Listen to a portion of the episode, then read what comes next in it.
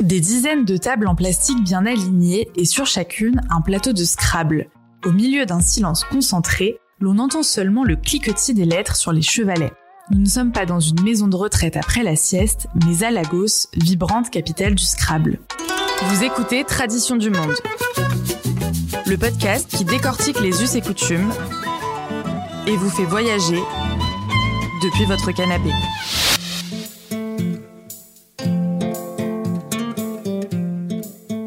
Sous de vieux ventilateurs qui brassent un air étouffant, les compétiteurs jouent vite et nerveusement, la moyenne d'âge ne dépasse pas la vingtaine.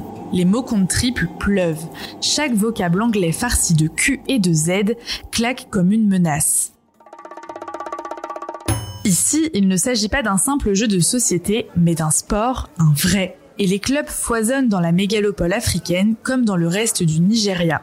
Curieusement, les autorités décidèrent, il y a une dizaine d'années, de placer cette discipline au même plan que le foot ou la boxe, autre passion nationale. À la clé, sponsor, paris en ligne, ligue fédérale, entraîneur grassement payé et scrabbleur professionnel.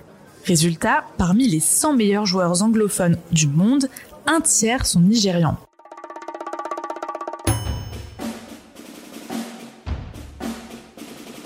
Dû à son héritage colonial, l'anglais est resté la langue officielle dans cette Babel où s'articulent 600 idiomes et dialectes.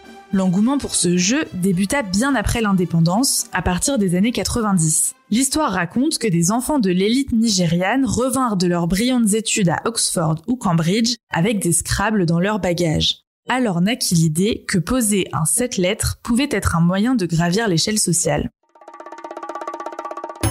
Au Nigeria, où 70% de la population vit encore sous le seuil de pauvreté, on compte 4000 joueurs professionnels et des centaines de milliers d'amateurs qui rêvent de le devenir.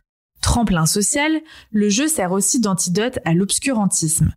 Dans ce pays en proie au djihadisme et au fondamentalisme religieux, les filles représentent presque la moitié des passionnés. Dans les écoles, la pratique est également encouragée, et pas seulement à l'heure de la récré.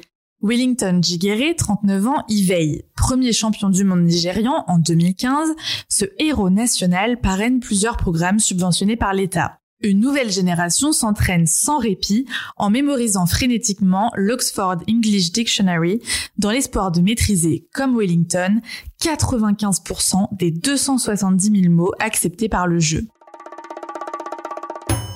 De jeunes cracks émergent chaque année, gagnent des fortunes et se voient recrutés par les meilleures entreprises. Graal ultime, ils peuvent même décrocher des visas pour aller affronter le reste du monde.